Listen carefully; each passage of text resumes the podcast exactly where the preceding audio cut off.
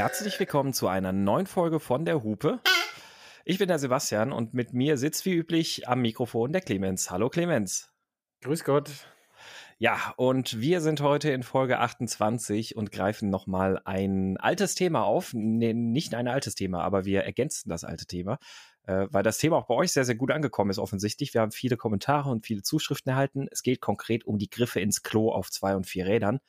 Und weil unsere eigene Liste noch einiges hergegeben hat und eure Kommentare natürlich auch noch ein paar Vorschläge mitgebracht haben, haben wir gesagt, da gehen wir doch nochmal auf das Thema ein und äh, greifen das nochmal auf.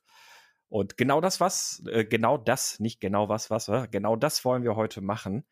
Ähm, bin gespannt. Äh, ich glaube, es gibt wieder ein paar Kandidaten, die auf jeden Fall äh, kontrovers zu diskutieren sind, aber ich glaube, es gibt auch ein paar Kandidaten, da sind sich alle einig. Ähm, ja, ich, ich glaube, es wird spannend zu gucken, welche, welche Zuschriften wir dann so bekommen und wie die Leute uns dann in der Luft zerreißen für das, was wir hier so sagen. Ja, aber äh, bevor wir darauf einsteigen, wir haben ja jetzt äh, zwei normale, äh, also zwei nicht normale Folgen gehabt mit Gästen etc. Und deswegen ist natürlich ein Teil äh, jetzt unter die Räder gekommen. Das können wir heute endlich wieder machen und ich freue mich schon. Äh, Clemens, was hat dich denn in letzter Zeit so bewegt? Ja, mich hat die BMW M1000 RR bewegt. Uh. Das ist ein, ein Ableger der BMW äh, S1000 RR,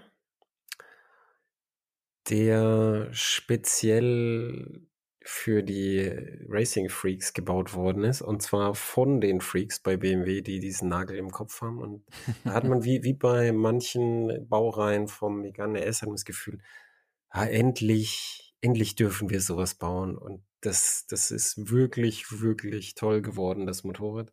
Und leider, wir hatten ja vor, dass ich dich besuchen komme und mhm, dass wir ja. am Nürburgring fahren und das hat wettermäßig leider nicht gepasst.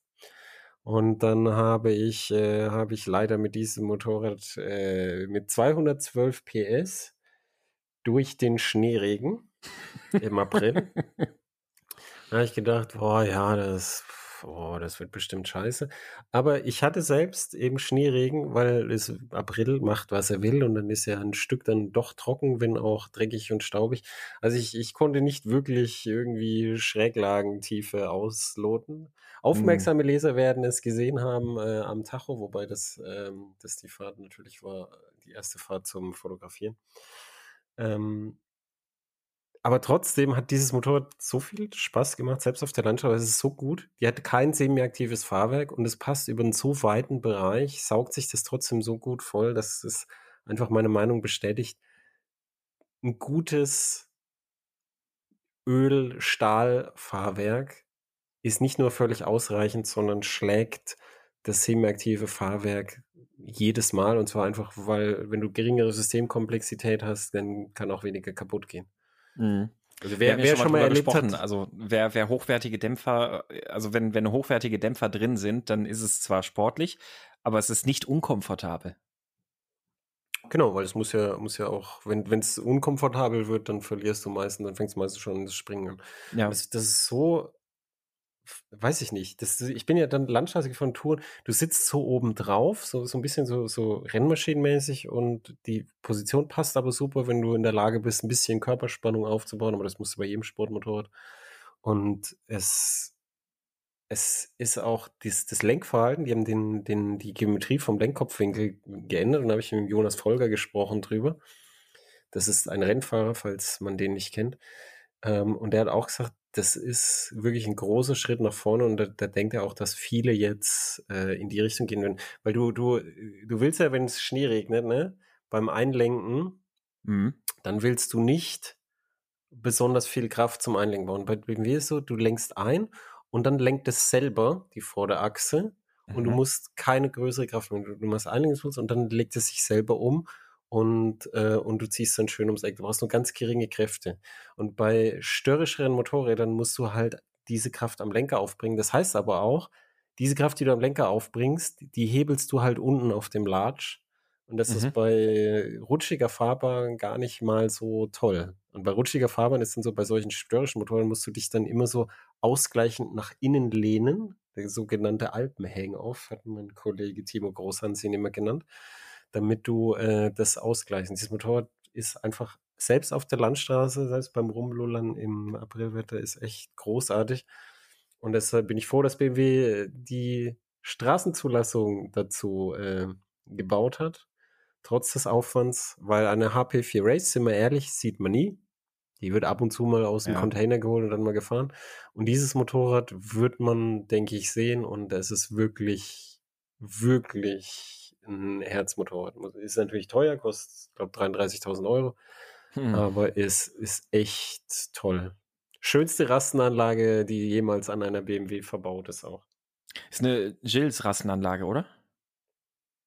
Oh, das ist eine gute Frage, wer die baut, das weiß ich ehrlich gesagt. Ich, ich glaube, ich glaub, so vom Sehen her, irgendwas hatte ich, ähm, äh, irg irgendwas meine ich gesehen zu haben oder gelesen zu haben, dass es eine Gill-Rastenanlage ist. Ähm, was ja, das, was das ja kann sein, cool das also kann sein, aber auch dann, ich hatte ja mal eine Gill-Rastenanlage an mhm. meiner Mille. Äh, das kann sein, aber auch dann ist sie, gehört sie selbst innerhalb des Gill, wer es kennt, das ist, die machen sehr schöne Rastenanlagen. Innerhalb dieses Konzerns gehört sie auch definitiv zu den schönsten. Hm.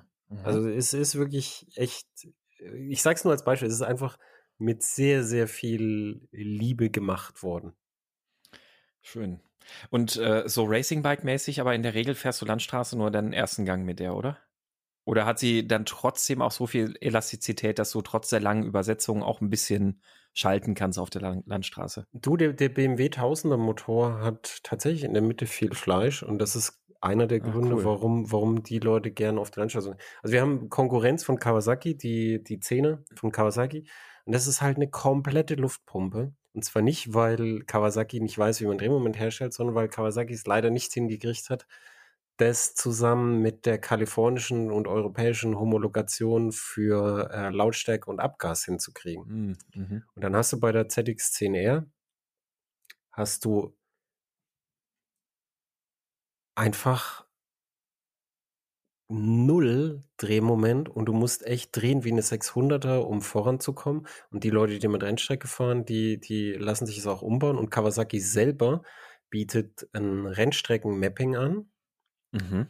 Und wenn du dieses Rennstrecken-Mapping fährst, dann, dann weißt du, was dieser Motor kann. Und er kann nicht weniger als der BMW-Motor. Das ist wirklich allein ähm, der Zulassungskunst geschuldet. Und bei Zulassungskunst muss man sagen, wir haben ja BMW dafür gebrandmarkt im negativen Sinne, aber im positiven Sinne muss man auch sagen, jetzt sieht, jetzt, jetzt sieht man halt auch, wozu es gut sein kann, weil die, die, das, das zuzulassen, dass es halt irgendwie schön Drehmoment hat, das ist halt die Kehrseite, das haben sie halt auch hingekriegt. Also es mhm. ist echt richtig gut. Hm. Sehr, sehr schönes Motorrad. Ach, krass. Also ich, ich finde sie optisch halt extrem gelungen. Also ist eher auch die S1000 Doppler, finde ich super schön und auch äh, als M-Variante echt noch mal viel schöner, noch mal deutlich äh, gelungener. Ist Der Witz ist, die, die, diese Endurance-Bubble-Scheibe ist ja. tatsächlich total gut tourentauglich. Echt? Ja. oh. Ja, bei, einer, bei so einer Sportscheibe, bei der Standard-Sportscheibe ist halt so, da, da, musst du wirklich das Kinn auf den Tank legen, mhm. wenn du schnell fährst. Und bei der großen, na ja, da hast du ganz bequem Platz dahinter. Ach ja. Ja, cool. Ja, du, äh, du hast ja sehr, sehr coole Trips mit der ähm, gemacht. Du bist ja damit an Bielzer Berg gefahren, ne, zur, zur Fahrveranstaltung vom neuen FGT3. Ja. fand, ich, fand ich sehr gelungen, sehr geschickt äh, gemacht und äh, ja, dann, dann das Ding direkt mal zum Reisemotorrad umfunktionieren. Ähm, ja, cool. ja, ich hätte ja, ich wäre ja lieber Nürburgring gefahren und wir hätten etwas Rennstrecke gemacht, aber Gott wollte das nicht. Ja, mit dem Schnee und so, naja, es wäre nicht gut geworden. Aber du hast ja auch ein RR-Motorrad, ne? Das, äh, das, äh, jetzt habe ich es vorweggenommen. Das hat dich ja bewegt. Hallo und ob, genau. Denn äh, ich weiß gar nicht mehr, wie viel wir schon drüber erzählt haben, aber ich glaube, ich habe ja schon von meiner Deauville erzählt. Und diese Deauville, die ist ja jetzt inzwischen eine Deauville Doppel-R geworden. ähm, äh, noch, noch, noch mal ganz, ganz schnell äh, wieder aufgegriffen. Was hat es mit der Deauville auf sich? Nachdem ich ja letztes Jahr auch meinen Unfall hatte, habe ich dann über den Winter gedacht oder irgendwie vorm Winter, ach komm, irgendwie so, ein, so, ein, so eine Winterhure wäre ja eigentlich ganz cool. Und ein Freund von mir hat eine Transalp äh, so als, als billige Winterhure, Wintereisen. Da habe ich gedacht, ach, ja, eigentlich ja ganz cool. Und dann hast du mir ja gesagt, naja, du, aber wenn du für den Winter willst, dann guck dir doch die Deauville an, weil Kardanantrieb. Ja, habe ich mir die Deauville angeguckt, kurzerhand eine gekauft. Ich glaube, das war eine der billigsten in der ganzen Region, irgendwie für knapp über 1000, 1200 Euro oder sowas mit äh, 82.000 Kilometer. Ja, aber Schnäppchen. soweit Schnäppchen, aber soweit in einem äh, guten Zustand und der Motor augenscheinlich ja auch von dem, was alle Leute so sagen, eh kaputt. Nun ja, was? und mit kaputt äh, eh, eh, und, und kaputtbar, Entschuldigung, eh unkaputtbar. ja, und äh, mit der bin ich dann im Winter so ein paar Ründchen gefahren und jetzt zum Frühjahr hat sie dann erstmal auch äh, neue Schlappen bekommen, schöne schöne Tourenreifen, Pirelli Angel äh, Angel GT2 und äh, ja, dann hat sich irgendwie jetzt so bei, bei ein paar Ausfahrten hat sich dann äh, gezeigt oder nach, nach ein paar Runden hat sich jetzt gezeigt, ah, okay, die, die Gabel ist ein bisschen am Lecken und ein bisschen am Siffen, dann machen wir da doch mal was. Ne? Und dann habe ich, äh, Gabelservice mache ich da nicht selbst, das ist mir ein bisschen zu viel Formelei, habe dann hier meinen Händler angerufen und habe gesagt, komm hier, Gabel ähm, muss neu und äh, dann, dann oh, wenn wir die Gabel schon mal offen haben, dann können wir da ja auch schon mal irgendwie gleich dann mal noch ein bisschen vernünftigeres Material reinmachen wenn schon, denn schon, ist ja dann offen. Ne? Dann haben wir da äh, progressive Wilbersfedern reingemacht ähm, und äh, dann, dann auch entsprechendes äh, Öl beziehungsweise die Füllmengen dann auch entsprechend angepasst. Hat er gesagt, oh ja, komm, ich mach das mal so ein bisschen, dann ein bisschen mehr auf sportlich, wo, wenn du sagst, du fährst ja ein bisschen sportlich und so, äh, hat das Luftpolster da entsprechend ein bisschen äh, angepasst. Und dann habe ich gedacht, ach komm, ja, wenn man jetzt schon mal dabei ist, wenn man vorne das, das Fahrwerk macht, dann kann man auch gleich hinten das Fahrwerk machen und äh, habe mich mal ein bisschen umgeschaut, was es da so für Komponenten gibt. Ich habe jetzt gedacht, irgendwie was richtig teures, irgendwo Ölins und sonst was alles, naja, das kostet dann halt fast so viel wie das Motorrad selbst. Ähm, bin dann schließlich bei IS gelandet oder YSS, YSS, keine Ahnung, irgendwie so. Ähm, äh, die sind ursprünglich, also die sind in Asien, ist das ein, einer der meistverbreiteten Hersteller von Stoßdämpfern und Federbeinen und sowas alles, vor allem ganz viel so in, im Rollerbau, sind auch in Europa so in der Scooter-Szene, diese, diese Scooter-Racing- und Tuning-Szene und sowas, da sind die ziemlich beliebt und die versuchen seit ein paar Jahren oder seit zwei Jahren irgendwie jetzt sowas auch in Europa und im Rest der Welt ein bisschen Fuß zu fassen mit ähm, guten Federbeinkomponenten, die aber jetzt nicht schweineteuer sind, aber eben halt tatsächlich von der Hardware und von der Abstimmung her und allem ähm, dann auch schon ordentlich funktionieren sollen. Ja, und da habe ich mir so ein, so ein, äh, so ein Ding geholt für, für meine Deauville. Ähm, entsprechendes Federbein mit immerhin einstellbarer äh, Druckstufe, mit natürlich einstellbarer Federvorspannung. Zugstufe. Ähm, äh, Zugstufe, Entschuldigung, genau, mit entsprechend äh, einstellbarer äh, Federvorspannung, eh klar. Und äh, das Ganze für 320 Euro oder sowas eingebaut. Und dann habe ich gedacht, komm, jetzt ist ja die Deauville hier so eine kleine Rennsau, da machen wir eine Deauville Doppel-R draus und äh, habe mich da mal in Photoshop dran gesetzt und das Logo noch ein bisschen überarbeitet und der Aufkleber dran gemacht. Ja, und diese Woche bin ich das erste Mal tatsächlich auf die Nordschleife damit gefahren. Dachte, eigentlich, ich fahre einfach nur mal ein kleines Ründchen hier durch die Eifel und dann war Wetter gut. Nordschleife hatte nur den Montag offen, weil es 24-Stunden-Rennen ist. Äh, das Wochenende, verrücktes Wochenende war gerade rum, dementsprechend war auch nichts los auf der Strecke. Habe ich gedacht, komm, dann fährst jetzt mal. Äh, und ich bin total begeistert. Also erstmal schon auf der Straße bin ich sehr begeistert jetzt von dem Fahrwerk. Es ist äh, Plötzlich hast du wieder eins? Plötzlich habe ich wieder eins. Also es ist vor allem deutlich besser als das 80.000 Kilometer alte Serienfahrwerk äh, hinten am Federbein und das funktioniert äh, auch auf den ganz fiesen Buckelpisten hier extrem gut. Und Nordschleife war, war eine große Gaudi. Ich bin zwei Runden gefahren, äh, hat alles gut funktioniert. Sie fährt auf jeden Fall deutlich unter 10 Minuten, trotz der 54, 56 PS, womit sie sich das Kesselchen hoch gerade so, wenn man sich richtig tief duckt, irgendwie 150 irgendwie da hochquält. Ähm, mit dem Cayman fahre ich da 230. ähm, aber ja, macht sie, macht sie ganz gut. Und jetzt habe ich äh, beschlossen, dass ich demnächst dann auch mit dem äh, Joey hier, dem Freund von mir, der die Transe hat, das ist so ein Kerl, der ist auch viel auf der Rennstrecke unterwegs. Äh, der, der fährt eine S1000 Doppel R äh, auf der Rennstrecke, fährt hier Reinoldos Langstreckencup und sowas alles. Ähm, da wollen wir uns mal dann zusammen noch in die Lederkombi pellen und dann mit unseren beiden äh, Huren dann über die Nordschleife knallen. Weil ja, ich glaube. Wir werden alle denken, ihr seid Holländer. Wahrscheinlich. äh, aber ja, also tatsächlich ähm, so von der Zeit her, also gut, ich, ich verliere auf der Rennstrecke mit dem Motorrad immer noch viel Zeit auf der Bremse, weil ich da noch äh, so mit, mit dem Randtasten und Randrauen, wie, wie schnell, wie viel, wie kräftig Pedal äh, oder Bremsdruck aufbauen. Ähm, da brauche ich noch ein bisschen Zeit, da fehlt mir noch die Routine und die Deauville hat ja auch kein ABS, da muss ich mich auch noch dran gewöhnen.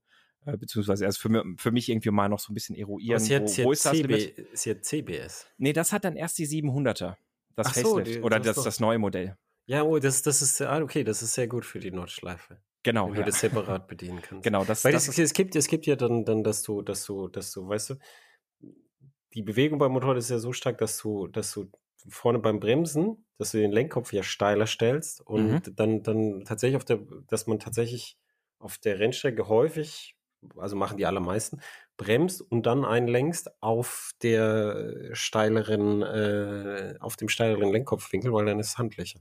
Mhm, genau, das äh, gelesen habe ich das. Äh, verinnerlichen dauert noch ein bisschen. gelesen habe ich äh, von, von dem Effekt eben genau das, was ja dann die, die ähm, Amis und sowas dann auch gerne dieses äh, Trailbreaking nennen oder sowas. Also, aber ja, da. Ähm, ja, wer, wer war das? Der, der Kenny Roberts war es, glaube ich, oder?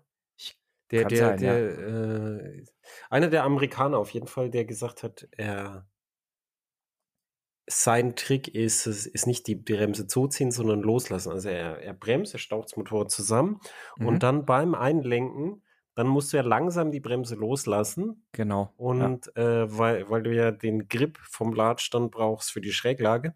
Und dann musst du das langsam loslassen, so im Bereich des Kammschen Kreises, wie du dann eine Schrägführung brauchst mhm. also Seitenführung. Und da war, das war so sein großer Trick, dass er ganz weit in die Kurve reinbremsen konnte. Das geht halt, wenn du, wenn du ein gutes Gefühl dafür hast, wie langsam du die loslassen musst und kannst. Das ist, genau. das ist, das ist so eine eigene hohe Kunst, bei der man sich äh, ganz übel auf die Fresse legen kann. Ja, das äh, glaube ich, ja.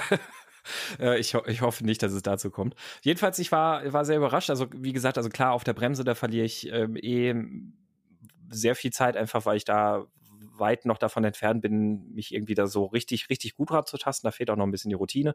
Ich denke ja noch nach wie vor drüber nach, vielleicht noch irgendwie eine Fireblade oder sowas dieses Jahr mal noch in die Garage zu stellen.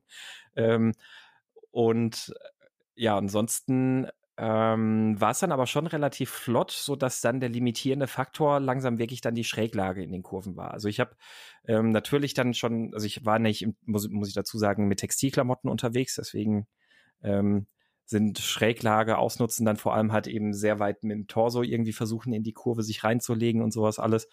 Ähm, und äh, ich bin mal gespannt, was da nochmal zu machen ist, wenn man dann tatsächlich dann noch mit der Lederkombi, wo man sich erstens ein bisschen wohler fühlt, ich mich zumindest, und zweitens dann halt auch mit dem, ähm, mit dem Hang-Off noch ein kleines bisschen mehr äh, das, das Motorrad äh, aufrichten kann.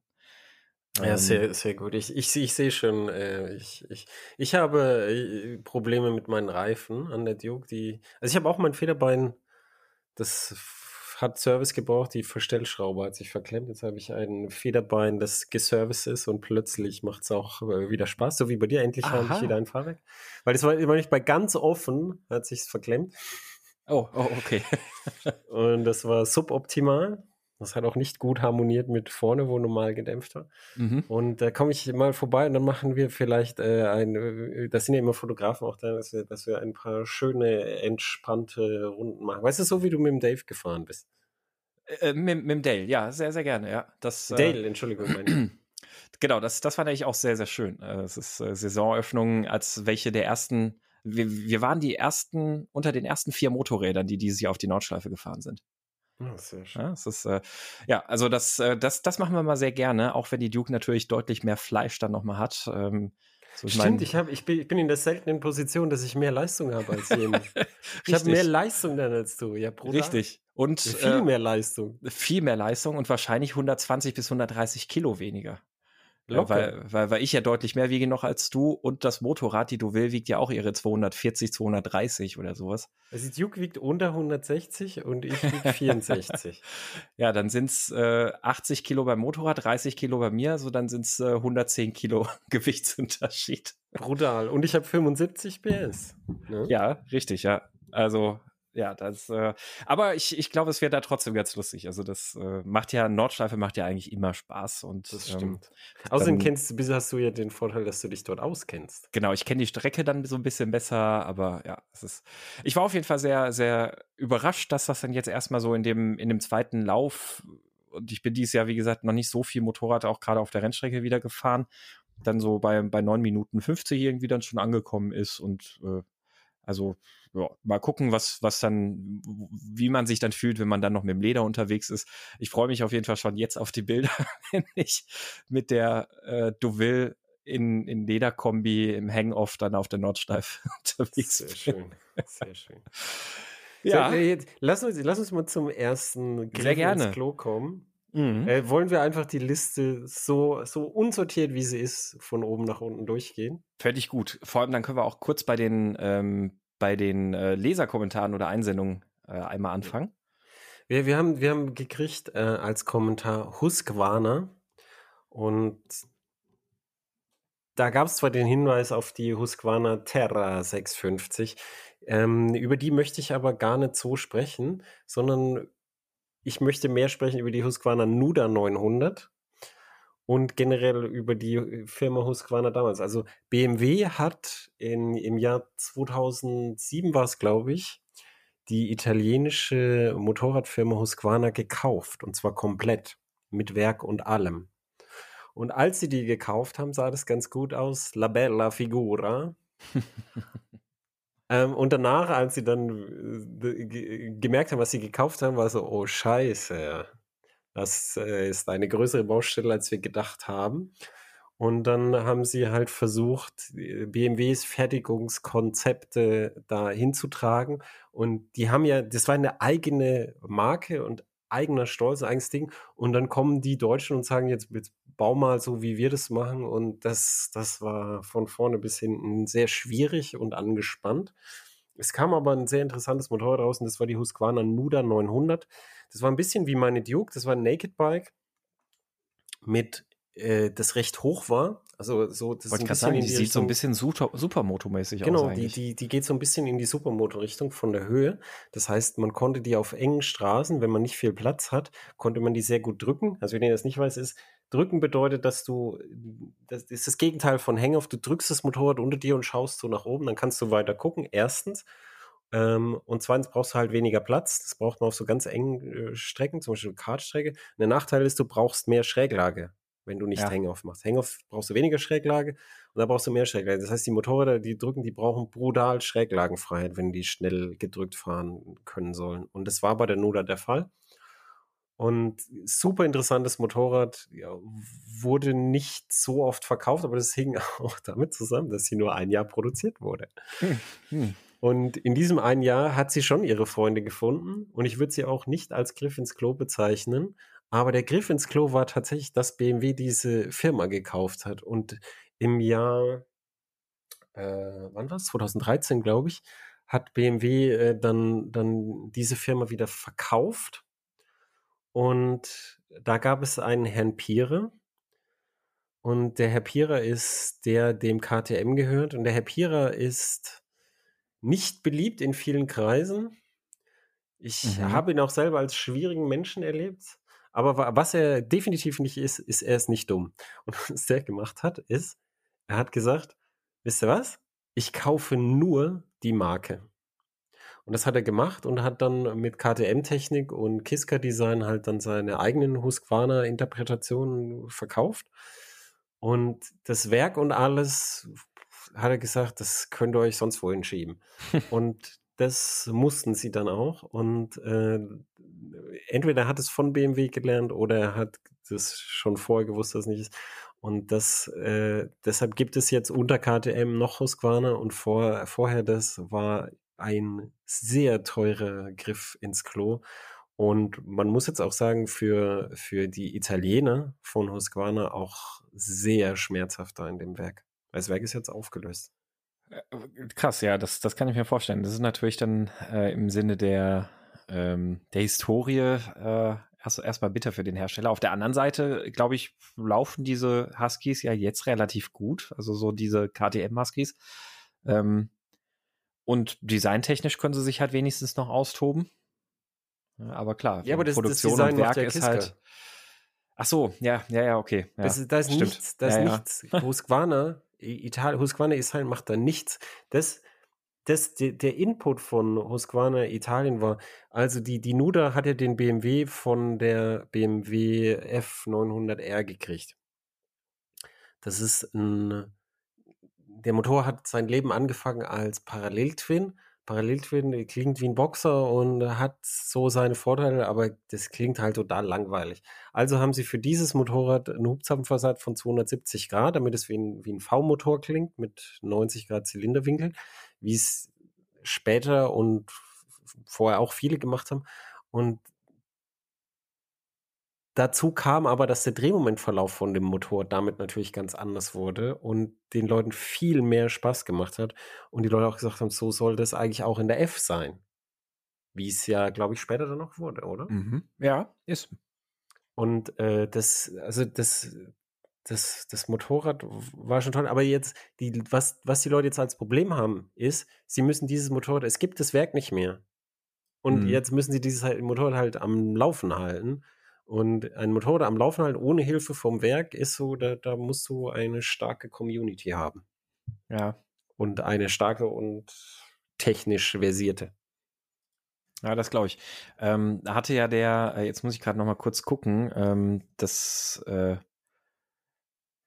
Ich ich habe den, ich hab den Namen blöderweise vergessen. Den muss ich nochmal parallel schnell raussuchen von, von unserem Leser, der den, äh, der den Vorschlag hatte hier mit dem Thema Husqvarna. Der hat ja auch gesagt, das Ding ist halt wirklich äh, so im, im Lebenserhalt sozusagen, ist es tot. Da holt man nichts mehr. Ähm, was, was natürlich schade ist. Genau, der Husky war das, passend. Genau, er, er heißt Husky. Oder zumindest, äh, nee, Tom. Unten drin in der Mail steht Tom. Genau, E-Mail-Adresse war Husky. So, genau, der Tom. Der Tom hat uns das nicht geschrieben. Und ähm, der hat nämlich selbst auch so eine ähm, äh, Terra 650. Genau, okay, aber das dann mit dem BMW Einzylinder aus der 650 GS und sowas alles. Und selbst da ist es wohl schon sehr schwierig, äh, irgendwie irgendwas ja. gerettet zu kriegen, was aber halt BMW-Systeme sind. Äh, wo BMW aber dann halt auch gesagt hat, ach, nee, habe ich auch nichts mehr mit am Hut. Die neuen Husqvarna-Händler wollen auch nichts reparieren. Also nee, die können äh, auch nicht. Ja, ja, ja, weil, weil sie halt die Dinger nicht kennen, ne? Nee, das ist, das ist ja einfach KTM-Technik. Mhm. Äh, ja. Ja.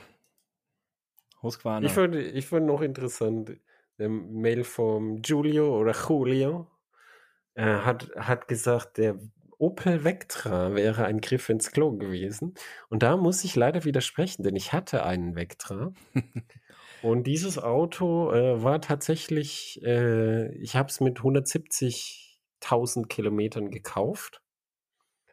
Und äh, nachdem wir den Zahnriemen getauscht haben, den jemand mit dem Hammer irgendwie draufgeschlagen hat, sodass er einen Riss hatte bei der Montage, weil er die Wasserpumpe nicht demontieren wollte, was man eigentlich dazu machen muss. Ah ähm, dann lief der auch gut. Und warum, warum der das einfach drauf gehämmert hat, konnte man dann sehen, als wir die Wasserpumpe, weil er musste das halbe Auto natürlich auseinandernehmen, wie es heute halt häufig ist. Ähm, aber dann lief der eigentlich ganz zuverlässig. Der Querstabi ist irgendwann abgerostet. Das ist aber, mhm. was bei alten Autos häufiger mal passiert. Und ich würde jetzt nicht sagen, dass der unzuverlässiger ist als jetzt der Astra. Ich hatte auch einen Kollegen, der bei bei BMW arbeitet. Der hatte ganz lange Zeit auch so einen alten Astra. Äh, dann hier im, im Bekanntenkreis habe ich auch jemanden alten Astra und die, diese Autos, die zeichnen sich eher dadurch aus, dass sie unauffällig einfach laufen. Das ist eher so beim Vectra, weil das halt so ein hässliches Auto ist und unemotional, mhm. dass man hofft, dass der kaputt geht. Weißt du? oh, jetzt wenn er kaputt geht, dann, dann habe ich eine Ausrede, mir was Neues zu holen. Und dann geht er ewig nicht kaputt. Das ist so eher das Problem. Und ich meine, wenn deshalb würde ich noch nicht sagen, deshalb würde ich noch nicht sagen, das ist ein Griff ins Klo. Also, weißt du, so, so ein Auto, wo die, wo, wo, wo unemotional ist, aber zuverlässig, das, das ist eher was, wo ich sagen würde, äh, eignet sich ganz gut für einen Fahranfänger. Das war mein erstes Auto. Ah ja, okay. Und ich meine, wenn er bei dir funktioniert hat, dann will das ja schon was heißen. Das stimmt. Das stimmt. Aber der, der Julio oder, oder Julio, Entschuldigung, wenn wir jetzt seinen Namen die ganze Zeit falsch wir, aussprechen. Wir, wir, er heißt jetzt Julio. Julio. Wir legen uns Julio. jetzt auf Julio er ist, fest. Er ist, er ein, äh, ähm, er hat einen spanischen Namen und der heißt jetzt Julio. Genau. Der Julio hat uns noch was sehr Interessantes mitgeschickt, nämlich auch noch zwei, äh, zwei, zwei Themen rund um Motorräder. Und zwar ist da vor allem einmal die BMW K1, was ich gerade erstmal googeln musste. Und als ich das gegoogelt habe und mir die Bilder angeguckt habe, habe ich mir gedacht, aha, ja, also hässlich können sie bei BMW und offensichtlich haben die damals eine Wette abgeschlossen, wie viel Verkleidung kriegen wir ans Motorrad. Ja, das, das war damals, äh, das war damals, Kennst du diese Retro, aus heutiger Sicht, retrofuturistischen Filme? Ja. Ja. Also weißt du, in den 70ern, Futur, Futurismus der 70er Jahre. Mhm. Und in dieser Zeit ist, glaube ich, das Design des Motorrads entstanden. In den 80ern wurde es dann gebaut. Und es sah in den 80ern schon komisch aus. Und heute ist immer wieder so, dass die Leute so ab und zu, wenn, wenn man auf das Thema kommt, ja, kann man eine K1 äh, heute schon wieder so öffentlich fahren und so, kann man sich damit raustrauen und so.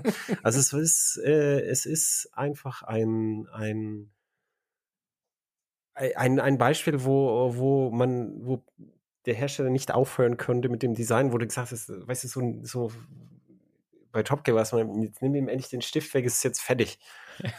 und das war auch so ein, das gab es ja auch in ganz vielen, ganz wilden Farbkombinationen, zusätzlich mit dieser Vollverkleidung. Ja, sehr, sehr 80s-mäßige Farbkombination, ja. Und dann, dann, dann wurde, dann wurde halt noch CW-Wert und so, weißt du, als, als ob das irgendjemand selbst damals interessiert hätte.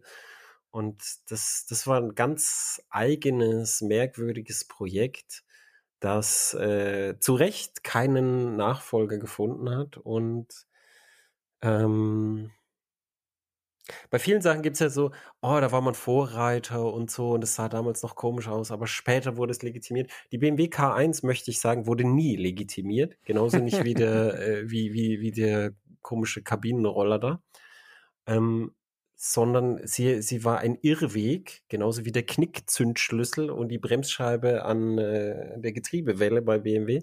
Und äh, von diesen Irrwegen gibt es in Bayern immer viele und das macht die Firma auch so interessant. Und ich möchte niemanden seinen Irrweg da auch äh, madig machen, sondern du, du musst es anders sehen. Dadurch, dass das einen Irrweg hat, hast du ein Motor, das wird auch nicht so kommen. Es wird nicht morgen irgendwie Honda so ein so Aerodynamik-Ding bauen. Ja, das nächste, richtig. was drankommt, ist Suzukis Hayabusa und Suzukis Hayabusa ist nochmal ganz. Eine ganze Ecke ja, weniger ganz, schön, ja. Ganz, ganz anderes Thema, was, ist, was damit alles ist, äh, ist. Stimmt, Hayabusa ist eigentlich so ein BMW, äh, so, so eine K1 in weichgespült rund 90er. Nee, bei der Hayabusa war es tatsächlich anders. Sie, die, die wollten halt den Topspeed haben. Mhm. Ich meine, die BMW K1 ist ja, die irgendwie auch, ich weiß nicht, die, die fuhr auch über 200, aber ähm, da, das, es ging nicht drum um maximalen Topspeed, weil dazu hätte sie mehr Leistung gebraucht. Mhm. Ähm, und bei, bei der Hayabusa ging es damals halt drum, um wirklich geradlinig Topspeed und die fuhr, die ersten fuhren über 300. Mhm. Und das war im Motorradbereich halt eine Nummer. Also ich kann es ich kann's aus eigener Erfahrung sagen, nämlich die, die ersten BMW S1000 RR hatten sehr viel Leistung, als BMW in die so allerdings, die hatten sehr viel Leistung und die fuhren tatsächlich gemessen, GPS gemessen, 316 km/h oder so. Mhm. Und ich kann es wirklich aus eigener Erfahrung sagen, dass auch 316 km/h auf dem Motorrad ist sehr windig. Ich, ich würde es nicht mal mehr Wind nennen. Der Wind fühlt sich bei dem Tempo echt an wie ein Felsen oder so und ist auch genauso hart und genauso gefährlich, weil ich habe danach, als ich dann in München das Motorrad abgestellt habe bei BMW, also ich habe es zurückgebracht mit die 800 Vollgas und es hat einfach die, diese Lufthutzen am Helm, weißt du, wo die Luft so rein, die hat es einfach abgerissen. Die werden ja so draufgeklebt, aber jetzt einfach abgerissen. Kann ich mit so einem nackten Helm und sagt, ja, irgendwas fehlt doch da. Ach so, ja, ist weg. Ja, da merkt man dann erstmal, dass man wirklich durch, durch eine, eine Atmosphäre von, von Teilchen durchschneidet, ne? Ja. Das ist, äh, ja, krass. Das ist auch, ist auch so, ist auch so bei, bei, bei 300 km/h Schulterblick. Das ist, das ist, da, da brauchst du nicht nur die Muskulatur, sondern du brauchst auch die Technik, dass du mhm. quasi an diesem Felsen von Luft einen Schulterblick machst, der dir nicht den Helm so verdreht, dass, nee, dass du den Helm nicht so verdreht, dass du einfach dann mit deinen Augen gegen äh, das Polster guckst. das darf dir auch nicht passieren. Ach. Ja, ich, äh, ja, ich bin mal gespannt. Nicht, jedes, jedes Mal, wenn ich solche Sachen erzähle, äh, also über 200 km/h Motorradfahren, es ist ja, äh, ich, ich habe es äh, bei, bei der Kawasaki ZZR 1400 war ich in NATO auf dem Highspeed Oval. Das ist, das ist ein riesenrundes Ding. Es hat drei Grad plus gehabt. Wir standen unterm Heizpilz mit unseren Rennkombis und haben gewartet, bis wir testen können. Und, äh, und dann fährst du da und äh, der, der Typ von Lamborghini hat gesagt, das ist so hubbelig, wenn es ein bisschen Wind hat, dann kannst du dich eine ganze Fahrspur versetzen. Oh. Und da haben wir dann halt auch Fotos gemacht, wie ich so ganz oben in der Steilkurve, da, da am Ende vom Tacho. Das, das sind, die, die regelt halt ab bei 300 oder beziehungsweise mhm. 299. Und da, da, da ich, ich habe gemerkt, dass es die, das ist tatsächlich gro das große Aufregerthema. Ich entschuldige mich vorab, falls es den Zuhörer aufregt.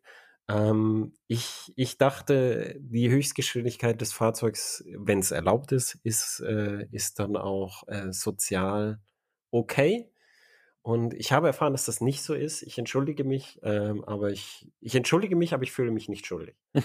sorry, not sorry. ja, lustig. Aber ähm, immerhin in Nado brauchtest du keinen Schulterblick. Nein, brauchte ich nicht. aber die, die ZZR fuhr ja auch nicht so schnell wie die BMW. Ja, das stimmt, ja.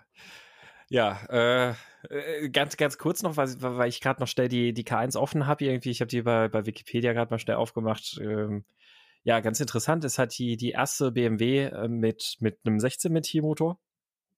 Äh, Vierzylinder, äh, CW-Wert von 0,34, kein Wunder mit dem vorn verkleideten Reifen und äh, siebenteilige Verkleidung aus GFK, Kunststoff, also äh, Glasfaserverstärkten Kunststoff. Das finde ich tatsächlich auch nochmal wieder ganz lustig. So, so ich als Lotus-Fahrer fühle mich dann, dann so ein bisschen, bisschen. Äh ja, aber jetzt am Ende stellst du eine K1 noch zu deiner Dovel. Nein. Wobei ich könnte, ich könnte natürlich auch eine, eine Sammlung an besonders hässlichen Motorrädern aufmachen mit der. Ja, das äh, stimmt. Mit der, Aber mit warum? mit der CBF 600 und Deauville und dann noch so eine K1. Äh, ich, ich kaufe einfach, ja, das, was hässlich ist. Das, das könntest du, aber du könntest auch einfach einen Stock nehmen und das selber auf den Kopf hauen. Ach, das fährt nur nicht so schnell. ja, ähm, so viel zur, zur BMW K1. Und jetzt haben wir gerade schon auch über Honda gesprochen. Da kam nämlich dann vom Julio noch, noch ein weiterer Vorschlag, beziehungsweise zwei Vorschläge. Äh, und auch das habe ich natürlich erstmal, weil ich mich ja mit alten Motorrädern nicht auskenne, googeln müssen. Und äh, ich habe jetzt gerade gedacht, na, von den Bildern eigentlich gar nicht so uncool. Also, also mal davon alt, abgesehen, dass ich Cruiser nicht alt, mag. Honda DN01. DN01, genau. Honda DN01, mhm. das ist kein altes Motorrad. Ach so, also für mich ist ja alles alt, was vor meinem Führerschein lag. Und mein Führerschein war 2017 oder 18. Okay, ja, sie ist älter als dein Führerschein. Aber weißt du, BMW K1 ist wirklich in den 80ern gewesen. So. Ja, das ja. ist ein altes okay, Motor. Ja, Honda D01 war ein Design-Experiment von Honda. Das, das hat vor allem Cruiser, also das hat verheiratet das Design von einem Cruiser mit dem Design von Hayabusa ZR, also die Autobahnmonster also mhm. Autobahnsporttouren. Mhm, genau. Und, und, es sieht sehr schnell aus. Das, die, diese beiden Sachen hat es vereint. Dann hat es aber dazu den 60 PS Motor von der Transalp genommen, den Zweizylinder. und als ob das nicht schlimm genug wäre, das Teil 290 Kilo oder so gewogen, äh, und dann den 60 PS Motor und als ob das nicht schlimm genug wäre, hat es ein, ein CVT-Getriebe und zwar nicht mit Riemen, sondern mit einem hydraulischen Taumelscheibensystem, äh, das, das auch nochmal erheblich Leistung gefressen hat. Und dieses Motorrad sah so schnell aus und war so langsam.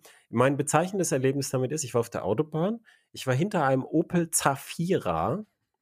Dann sieht ihr dieses, dieses Design, oh, das ist so ein so, so Hayabusa-Typ Motorrad da mache ich jetzt mal Platz. Und er war sehr freundlich und ist rechts rüber gefahren. Er, er war auch noch am Beschleunigen, es war nach der 120er-Zone äh, auf offen. Er war auch noch am Beschleunigen und ich war hinter ihm.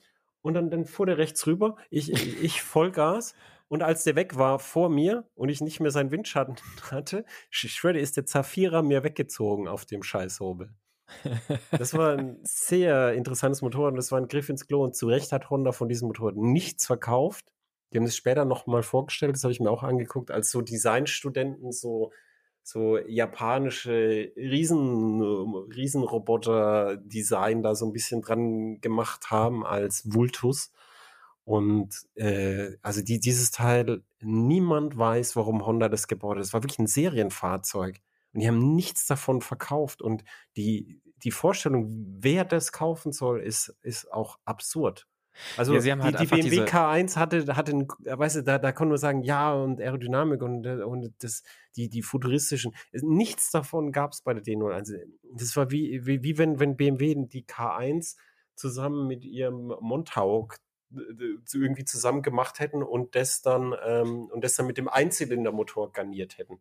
Also vor allem, also man, man muss halt einfach sagen, also wenn man sich die, die DN, DN01 anguckt und auch so die, die Daten dazu, dann ist das echt, als hätten die äh, das Ding halt gezeichnet und dann, ach scheiße, jetzt müssen wir sie auch noch bauen. Äh, äh, Kacke, was können wir da machen? Ach komm, irgendwas, irgendwas reinschmeißen. Und Gewicht 270 Kilo. Dann äh, dieser, dieser Transalp-Motor mit gerade mal 61 PS. Ähm, Kardanantrieb, ähm, ein Fahrwerk. Ich sehe, lese hier gerade ein Zitat vom Robert Glück. Zwei Bodenwellen hintereinander reichen und die Federelemente gehen auf Block. Äh, Schräglagenfreiheit auch gleich null. Und ähm, naja, und dann auch noch dieses, was du da gesagt hast, das Getriebe. Und das, das war wieder so typisch Honda irgendwie. Auf der einen Seite so richtig Design, machen wir da jetzt mal irgendwie so, so, oh, da machen wir mal was. Und dann muss das Getriebe aber, das ist ein HFT, ein Human Friendly Transmission. Die, und die, ja, genau, das, diese Human Friendly Transmission zum Beispiel ist auch super, super aufwendig. Also zu konstruieren, dass das gescheit ja. läuft.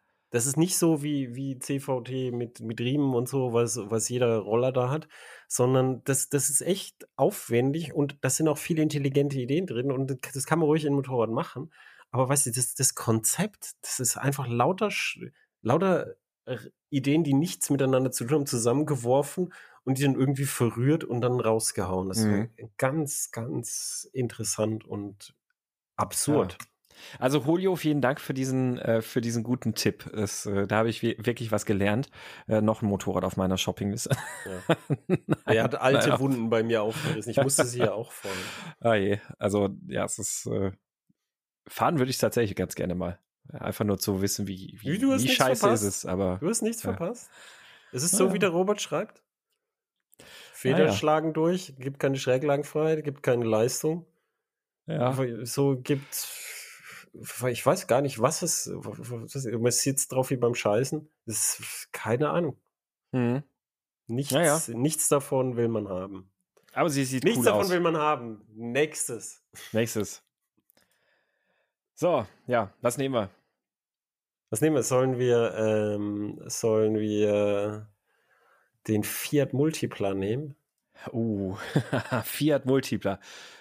Ja, äh, das ist ja das Auto, zu dem, zu dem es Bilder im Internet gibt, unter denen dann steht, immer wenn du glaubst, niemand liebt dich, denk daran, auch dieses Auto wurde verkauft. Das stimmt, ja. Äh, also auch, auch dieser Wagen hat ja Käufer gefunden mit einem, ich glaube, kann man sagen, eigentlich schon einem relativ cleveren Raumkonzept, aber es sah halt unfassbar hässlich aus, ne? Ähm, ja, es sah unfassbar hässlich aus und dieses clevere Raumkonzept ist dann halt. Es ist, es ist die Frage, wie clever ist sowas in der Praxis? Also, weißt du, was, was halt schön war am Multiplayer, gibt es ja zum Glück nicht mehr, ist halt, dass er wirklich so ein Glashaus hatte, wo man mhm. gut sieht. Aber das muss man sagen, das hatten Autos dieser Zeit, vor allem noch vor dieser Zeit, hatten das viele. Dass die Autos heute unübersichtlicher sind, hat ganz viele Crash-Gründe. Äh, Und äh, so, so sagen wir es mal ganz vorsichtig, ein, ein Fiat Multipla würde heute nie fünf Sterne kriegen und hat damals auch nur drei Sterne gekriegt. Mhm. Das ist, ähm, ich, ich weiß nicht, ob sich, irgendjemand darüber gefreut. Also das Raumkonzept heißt ja, du, du meinst die drei Sitze vorne. Ja, genau, richtig. Also generell, es war ja ein relativ üppiger Innenraum. Also viel Platz und wie du sagst, eben durch das hohe Greenhouse hast du halt auch eine, es fühlt sich sehr luftig an, sehr, sehr offen, sehr hell. Äh, Also man, man, weißt du, man hat ja, wenn man ein Van kauft, Transit oder so, hat man auch drei Sitze vorne. Und ich habe noch nie gehört, dass jemand beim Transit sagt, das wäre so ein geiles Raumkonzept. Und da kriegst du mehr rein. Du kannst in den Transit-Van kriegst du mehr. Also es ist, ich weiß nicht, ich, ich, weil die Kehrseite ist, ist ja, dass wie ein Lieferwagen ist dieses Ding halt sehr breit. Das ist richtig, ja. Mhm.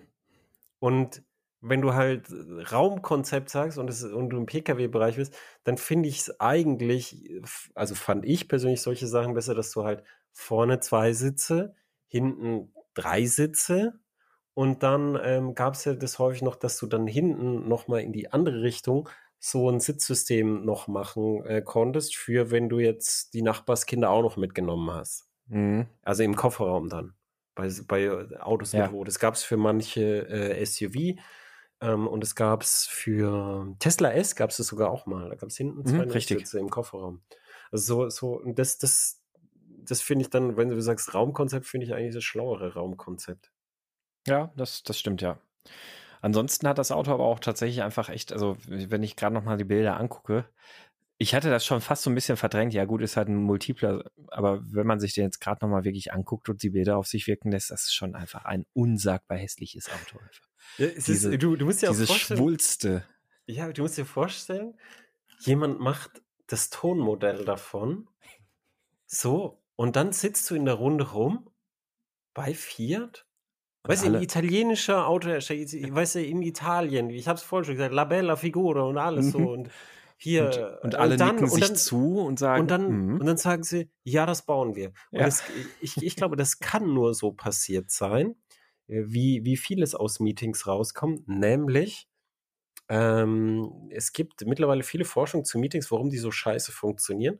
Und der, es ist tatsächlich so, in einem Meeting äh, ist es nicht so, dass, dass da eine Schwarmintelligenz sich bildet, sondern es bildet sich eine Schwarmdummheit und es werden Entscheidungen getroffen, die jeder in dem Meeting, jeder Einzelne schlecht findet mhm. und so nicht treffen wollte und nicht getroffen hat. Aber die Gruppe, durch ihre Dynamik, trifft sie plötzlich doch. Und der Fiat Multipler ist ein Beispiel von, wie sowas überhaupt in die echte Welt entfleuchen kann. Weil auf diesem Meeting hat, hat niemand gesagt, sag, sag mal, habt ihr alle irgendwie keine Augen? Das können wir so nicht bauen. Mhm. Das kauft keiner. Ich, ich stelle mir das wirklich am gesamten Prozess einfach bis, bis, bis nach der, nach die Auslieferung einfach vor. Also wie du sagst, wie die alle da im Tonmodell zusammensitzen und nicken und sagen, ja, machen wir.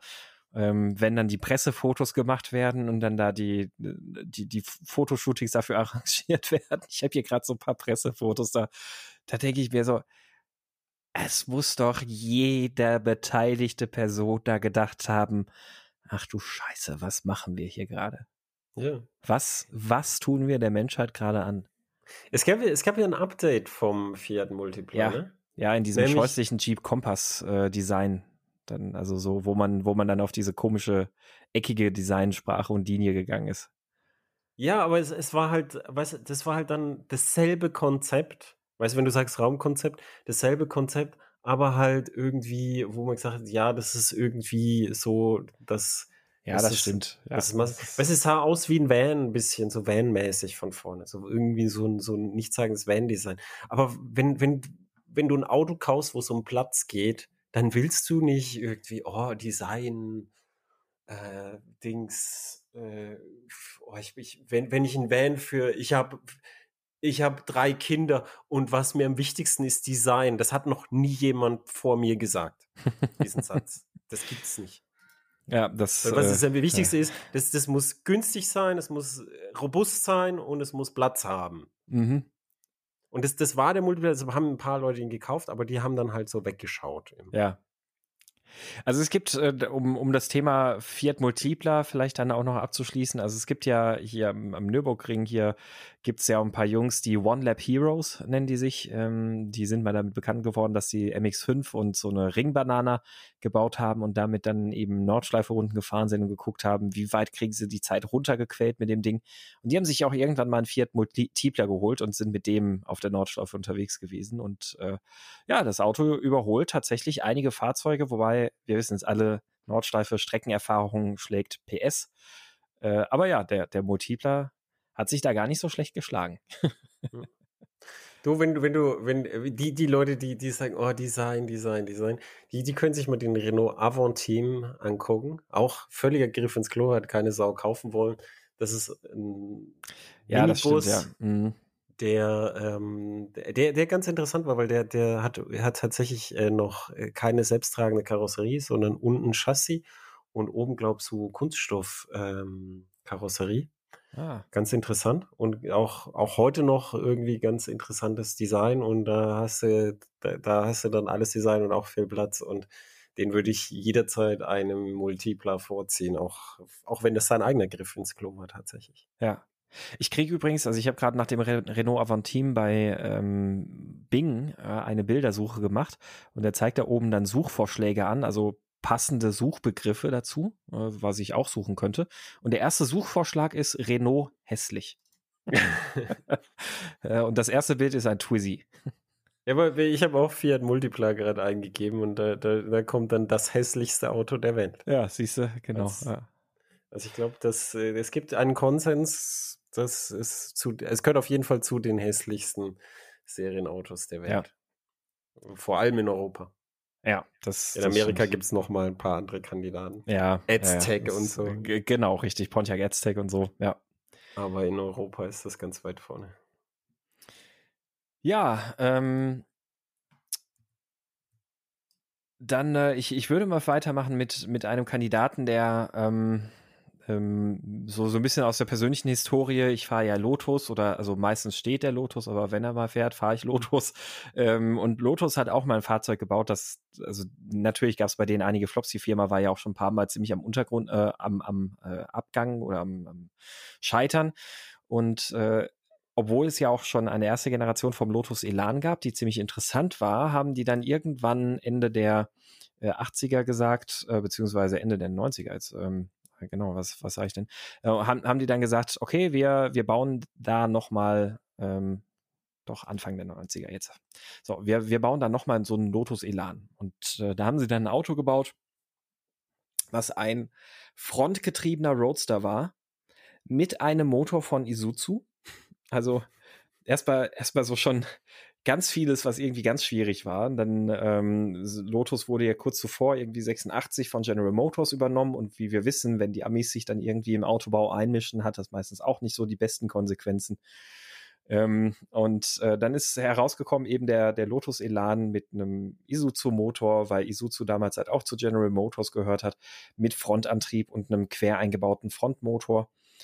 Ähm, es gibt Menschen, die sagen, dass das Auto tatsächlich gar nicht so schlecht fährt. Ähm, es gibt Menschen, die sagen, die, das Fahrzeug war damals der Benchmark an frontgetriebenen Autos. Äh, es gibt ja, die, aber auch die, die, die, haben halt sehr aufwendig die Radaufhängung konstruiert, genau, weil sie haben nichts gepasst. Äh, genau, und man muss halt echt sagen, also toi toi toi, das Auto hat, hat auch tatsächlich vorne eine Doppelquerlenkeraufhängung. Und hinten. Ähm, und genau, hinten, hinten eh, kann man fast ja sagen, aber da auch tatsächlich halt an der Vorderachse äh, Doppelquerlenker und äh, echt, echt damit super interessant.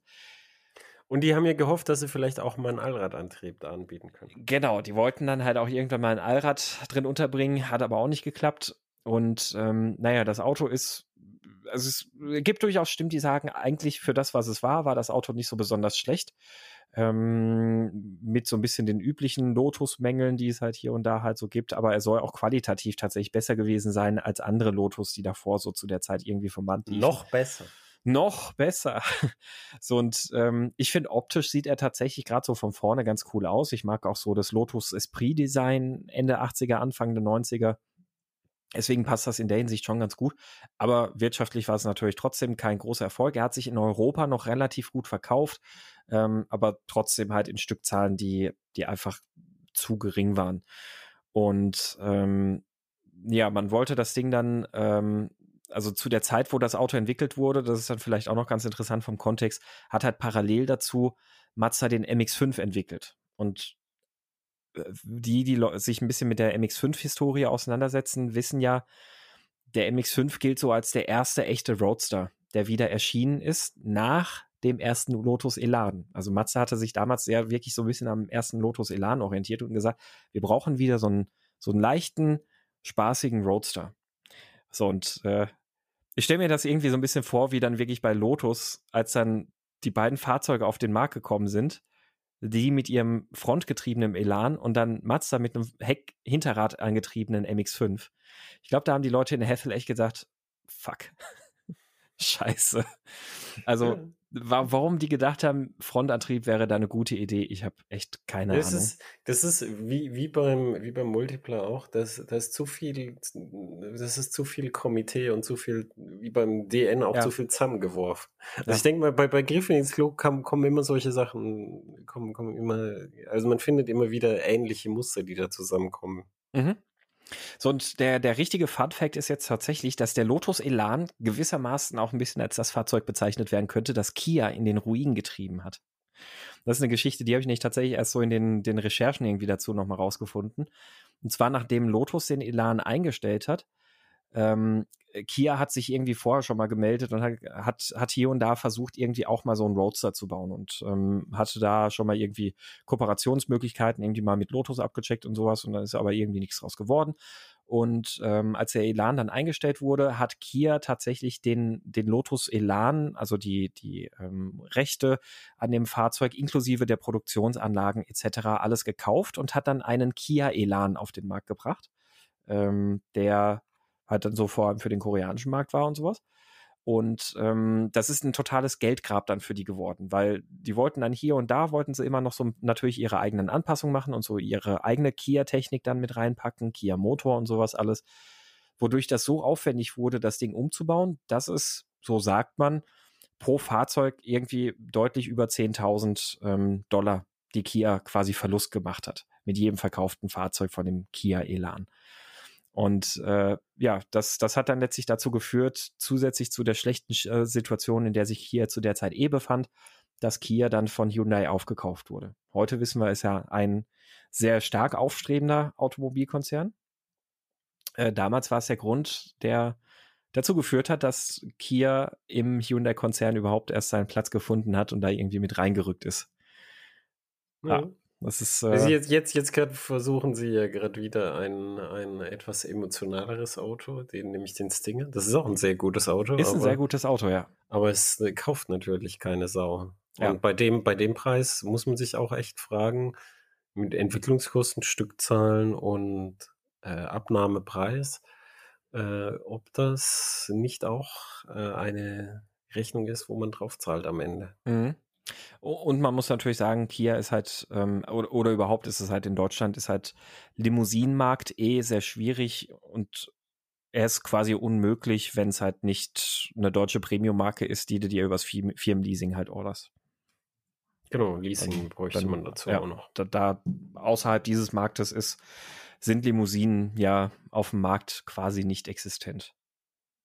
Ja, ja also das, das ist sehr, Lotus Elan ähm, und äh, ja, die, die Schwierigkeiten, die er Lotus und Kia gebracht hat, bevor dann natürlich bei Lotus die Elise kam und auf einmal die Firma gerettet hat. Und der Rest ist ja Geschichte.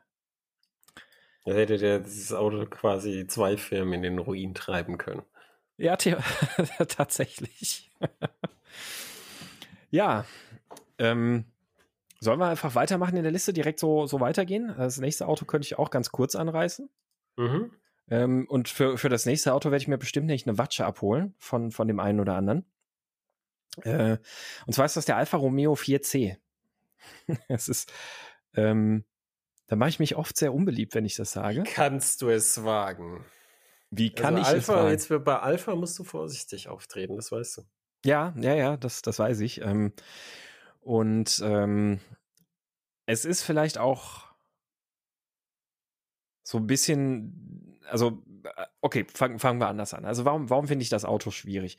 Ähm, grundsätzlich ist ja der Alpha 4C erstmal, finde ich, eine tolle, tolle Sache wieder für Alpha geworden. Also so aus, aus Jahren der, der langweiligen Fahrzeuge, die sie gemacht haben, alles irgendwelche Plattformfahrzeuge mit ähm, Frontantrieb und sonst was und Giulietta und sonst was alles, also was du eigentlich total vergessen kannst, hat Alpha tatsächlich mal wieder ein emotionales Auto gebaut. Kann man nicht anders sagen.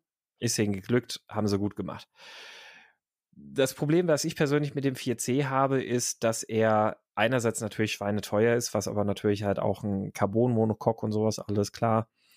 Ähm, für, für mich ist aber das Problem aber, dass das Auto zu sehr versucht, von den Emotionen zu leben.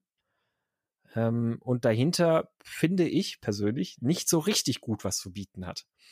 Und zwar ist er fangen wir bei dem Motor an. Der Motor, das, das ist so ein, so ein, so ein vom, vom Mapping ist ja ein Turbomotor. Vom Mapping ist ja so, du streichelst das Gaspedal, der macht sofort Drosselklappe voll auf, Ladedruck, volles Rohr, ähm, prischt dann nach vorne und nach tausend Umdrehungen später passiert aber halt nichts weiter. Also dann macht er halt einfach so weiter. Also das ist irgendwie so im ersten Moment, wenn du aufs Gas gehst, halt so ein, so ein bisschen blendermäßig, sehr emotional oder sehr aufregend. Ähm, finde ich persönlich aber ein bisschen langweilig, weil du, du gehst halt so ein bisschen aufs Gas, er macht sofort Vollgas und dann hast du keine Steigerung mehr im, im Drehmomentverlauf, sondern es ist einfach einmal, zack, der, der Hammer da und nach 500 Umdrehungen, 1000 Umdrehungen später denkst du dir, ja und jetzt kommt da, geht, geht da jetzt noch mehr? Also kommt da jetzt wieder was? Das ist so die eine Sache. Ähm, das Doppelkupplungsgetriebe ist halt so, so mittelgut, finde ich. Ähm, das Fahrwerk ist in Ordnung, das, das ist ganz okay. Es ist aber auch bisweilen so ein bisschen, bisschen nervös. Und dann dazu hat die Lenkung ohne Servolenkung, die aber so dermaßen übertrieben schwergängig ist, dass er halt auch reißt ja schon fast irgendwie das Lenkrad aus der Hand, wenn du da irgendwo äh, über, über eine Bodenwelle fährst. Und auf einer nicht ganz perfekten Topfebenenstraße ist das Auto so dermaßen am, am Hin- und Herzerren und Hin- und Herreißen, dass du den kaum gerade halten kannst ja, das kann man jetzt als ein emotionales Erlebnis beurteilen. Ähm, das Problem ist, wenn man, wie ich jetzt zum Beispiel mit meiner Elise, solche nackten Autos gewohnt ist, also Autos, die ohnehin pur und ungefiltert sind und dir alles durchreichen, dann hast du vielleicht ein bisschen mehr den Blick darauf, was die fahrdynamischen Qualitäten des Autos ausmacht. Und da habe ich dann das Gefühl, bei dem Fahrzeug immer wieder beim 4C, da kann das dann doch nicht so richtig. Also da ist ganz viel Zeug, das ich jetzt böse als Blendmaterial bezeichnen würde. ähm, für, wenn man das halt nicht kennt, dass ein Auto so nackt, pur und roh ist. Ähm, mir fehlt dahinter dann ein bisschen die Substanz oder dass, dass es dann gut macht. Also das, ja, beim, das Emotionale 4, ist so schnell abgenutzt dann einfach. Ja, beim, beim 4C haben sie halt auch die Straßenlage vom 4C kommt halt auch aus brutal Breite. Das ist einfach Richtig, ja. so breit, wie es, ich glaube, es ist so fast so breit, wie es überhaupt sein darf von der Spurweite zulassen. Also sehr breit einfach. Und da kommt, kommt halt die Dinge, aber das ist jetzt nicht, dass, dass, dass es jetzt besondere Feinheiten in der Gewichtsverteilung werden, die dafür herstellen, sondern es ist leicht und sehr breit. Also es mhm. sind, sind ganz einfache Basics, die dazu führen, dass, dass es dann äh, auf der Straße liegt. Aber ich habe genau das Problem, gibt es jetzt häufiger, weil eben die Leute, die Autohersteller sind ja nicht blöd, die haben festgestellt, die Leute wollen sich schnell fühlen Sie wollen aber nicht schnell fahren, weil das können nicht viele. Mhm. Und aber sie wollen sich schnell fühlen. Und dann gibt es ganz viel so Blendwerk. Und das Problem bei diesem Blendwerk, wenn du so ein Gaspedal hast, jetzt stell dir einfach vor, du, du hast beginnenden Traktionsverlust hinten und du hast so ein Gaspedal. Mhm. Weißt du, das ist, was willst du damit? Das ist halt, weißt du, es ist für, für Leute, dass sie, oh, da geht ja voll was ab. Also ich kenne auch Tuner, die, die stellen dann die Gaspedal-Kennlinie einfach höher mhm. und dann denken die Leute, oh, ich habe viel mehr Leistung. Das ist halt für Leute, die sorry, es zu sagen, aber die halt wenig wissen darüber, die keine Ahnung mhm. haben. Richtig, ja. Und dann, dann hast du halt solche Sachen, die, die, die, die fühlen sich dann lebendiger an, aber wenn du dann versuchst, schnell zu fahren, dann, dann, dann stören die auch so, so eine übermäßig äh, nervöse Servolenkung zum Beispiel, wo du, wo du halt echt Probleme hast, dann einen sauberen Strich zu fahren. Das, das gibt's äh, anderswo auch. Ich habe es beim, beim Supra ja auch geschrieben und, äh, und auch gemerkt, dass, dass sie den, den dann, als sie das, das Rennstreckentaxi haben, dass die einfach die ähm, Vorspur und Nachspur einfach gescheit eingestellt haben, weil so wie es, wie es in Basis ist, ist es einfach so, dass, dass du dir schnell vorkommst und bei lächerlicher Geschwindigkeit, also jetzt nicht im Sinne von Spaceballs, sondern im Sinne von lächerlich langsamer Geschwindigkeit, fühlst du dich schon total schnell, weil so wie, wie so ein Rennauto sich bewegt, aber das, ich, ich finde das auch doof, vor allem, weil, weil, du, weil du ja absichtlich das schlechter machst für ein paar Vollidioten. Auch so, es gibt ja auch so Beispiele, wo das Fahrwerk so hart ist, dass du weniger Traktion hast. Richtig, ja. Und dann hast, dann fühlen sich halt die Leute, ah, ich bin so schnell.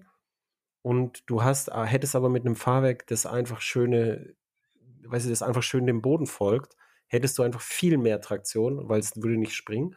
Aber dann fühlt sich es nicht so, oh, sportlich muss hart sein an. Und ich, ich behaupte, diese Art von ahnungslosen Sportfahrern haben es für alle kaputt gemacht. Das könnte sein, ja. Das, das kann, kann gut sein, ja. Und ich meine, beim 4C muss man echt sagen, also so mit dieser servolosen Lenkung, Vorteil ist wenigstens, ja, du fühlst wenigstens ein bisschen was im Lenkrad, also im, im Vergleich zu vielen anderen modernen Autos. Ähm, aber das, wie, wie der am Lenkrad wirklich reißt auf unebenen Straßen, das ist, das ist nicht schön. Und ja, auf der Rennstrecke funktioniert er tatsächlich relativ gut. Der geht ordentlich ins Untersteuern, aber funktioniert auf der Rennstrecke durchaus wirklich ganz gut, das Auto. Also es ist nicht so, dass er langsam ist, aber auf der Straße ist er einfach nicht das, was er sein könnte, für mein Empfinden und was er, was er eigentlich sein könnte. auf der Rennstrecke ist halt auch, weißt du, da, da kannst du dann die Breite und auch das Reisen an der Lenkung ist, ist dann halt nicht so, fällt dann nicht so Genau, richtig, ja. Ja, und ansonsten, was du gerade sagst, so mit, mit vielen modernen Autos, so dieses Blendwerk und sowas. Ähm, ich bin die Tage ja den, den neuen M4 auf der Nordschleife gefahren. Ich glaube, da können wir noch mal in einer separaten Folge was drüber erzählen. Ich bin aber vorher aus meinem Cayman in diesen M4 umgestiegen und ähm, äh, Björn war dann relativ überrascht, dass ich irgendwie noch gerade nicht ganz so Feuer und Flamme irgendwie für den M4 war. Ähm, der mir dann echt in vielen Stellen zu synthetisch, zu spitz war, einfach nur damit sich spitz und sportlich anfühlt. Da, da, ist ja auch Porsche, Porsche ist die Bastion, die uns geblieben ist. ähm, wirklich, also ausgewogene Sportwagen. Wenn du den aktuellen, ich bin den aktuellen Porsche Turbo gefahren, bin den aktuellen GT3 gefahren, wenn du diese Fahrzeuge fährst, dann ist es viel weniger Halligalli und so wie, wie, bei, wie bei Supra. Aber du bist halt, du, du bist halt dann sekundenweit schon weggefahren, diesen, diesen, oh, ist das spannend, Autos, weil es halt nicht so aufregend ist. Und das ist so, wenn, wenn Leute so Rennfahrzeuge sich angucken, sie erstmal die so, oh, ist das zugänglich? Ja, weil es dich schneller macht. Mhm. Und Porsche ist die Passion, wo, die sind ja keine unaufregenden Fahrzeuge, aber die sind halt so, dass du wirklich Rundenzeiten mit denen fahren kannst. Und da, genau da das, hoffe ja. ich, dass Porsche noch äh, lange dabei bleibt. Solange die, die Leute haben, die sie jetzt haben, würde es auch so sein. Aber das, das ist äh, einfach, finde ich, eine Unart ja. für, weißt du, Sportwagen für Ahnungslose, weiß ich nicht. Das, ja. sollen, die, die, die, wer Sportwagen für Ahnungslose fahren will, der soll einfach ein Audi kaufen. Ja. Also nicht falsch verstehen, ne? Also so ein M4 ist dann halt schon auch sackschnell, aber du brauchst dann halt echt lange, dich drauf zu kalibrieren und eigentlich von dieser extrem übertriebenen Spitzigkeit der Lenkung und sonst was alles profitiert das Auto ja nicht. Also ja, das, beim 4C wäre es ja genauso, ja. wenn du eine, äh, wenn du eine andere Gaspedal-Kennlinie hättest. Richtig. Würde, würde dir ja nichts fehlen. Im ja. Gegenteil könntest du, könntest du besser damit fahren. Ja. Ja, also das, das mal so zu, zu zwei äh, Flops. Und ich bin gespannt, was die, die Hörer und Leser zum 4C zu sagen haben. Ja, du hast schon vorher Angst gehabt, ne? Ich, ich bin auch gespannt, weil man sieht es manchmal. Alpha ist, Alpha 4C ist ein Auto, das man manchmal sieht. Von daher ist vielleicht deine Einstellung, dass ein Griff ins Klo war, falsch, weil es das ist ja ist, äh, offenbar äh, so, dass das Projekt für Alpha aufgegangen ist, dass sie einen, einen Leuchtstern haben, den die Leute auch fahren. Und da, ähm, da ist vielleicht deine Einschätzung falsch, weil, weißt du, wo ich die auch sehe? Ich sehe die nicht am Hockenheim bringen oder so, sondern ähm, man sieht die ganz oft, dass die fahren dann einfach offen, den gibt es auch als Spider. Ja. Ähm, die fahren dann offen mit der Frau und dann cruisen die so, weißt du, so. Ja. Es war ein bisschen anstrengend, das Auto zum Cruisen, aber es gefällt ihnen halt. ja. Und dann ist es auch, dann ist es nicht so schlimm, dass es so breit ist und dann ist, ist alles, was du gesagt hast, ist nicht so schlimm. Ja, das, Bis auf das, das Gaspedal vielleicht, weil wenn du dann cruisen willst und dann immer so und dann immer diesen Sprung hast, ja. Das, das vielleicht ja. schon also nicht, ne, nicht falsch verstehen, also das, das Auto macht aus, auch aus emotionaler Sicht vieles richtig, also dass du, dass du viel von dem Turbolader auch hörst hinter dir und so, das finde ich super sympathisch und er du klingt schön und er sieht rausreden. wunderbar schön aus, aber ich finde ihn halt einfach, weil er fahrdynamisch so ein bisschen unter diesem, wir müssen emotional sein, kränkelt. Meiner Ansicht. Du, du kommst ich bin gespannt. raus. Ja. Ja, ja. Sie werden dich äh, aufhängen. Sie werden mich zerfleischen. Und ich, ich, werde so daneben stehen, ich werde daneben stehen und sagen, es, ich weiß auch nicht. Er hat es gesagt. er war's. Er Hängt war's. Ihn. genau. Wir haben als nächstes draufstehen äh, ein, ein Herzthema von mir, nämlich die Firma Moto Guzzi. Die Firma Moto Guzzi ist ein Motorradhersteller am Koma See gehört mittlerweile zum Piaggio-Konzern. Und Moto Guzzi hat das ganz große Problem, dass sie haben Fans, die alten Guzzi-Fans, und sie haben Käufer. Und diese zwei Gruppen überschneiden sich, glaube ich, mit null. und die alten Guzzi-Fans finden alles, was Guzzi ab, sagen wir mal, 1990 gebaut hat, scheiße. Alles nach 1990 war scheiße. Und vorher gab es Dinge, die waren okay und da die, die bauen sie sich dann zurecht. Und das, mit, die, mit diesen Leuten ist kein Geschäft zu machen, weil die kaufen das neue Zeug sowieso nicht. Und dann versucht Gucci halt neue Konzepte zu entwickeln und die zu verkaufen. Und da gibt es ganz viele Griffe ins Klo.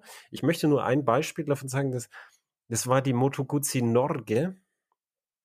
Das war ein Tourenmotorrad, das ähm, bei dem Moto Guzzi Deutschland, glaube ich, mehr Anzeigen gekauft hat, als Motorräder verkauft. Ah, ich habe die tatsächlich mal bei einem Händler stehen sehen.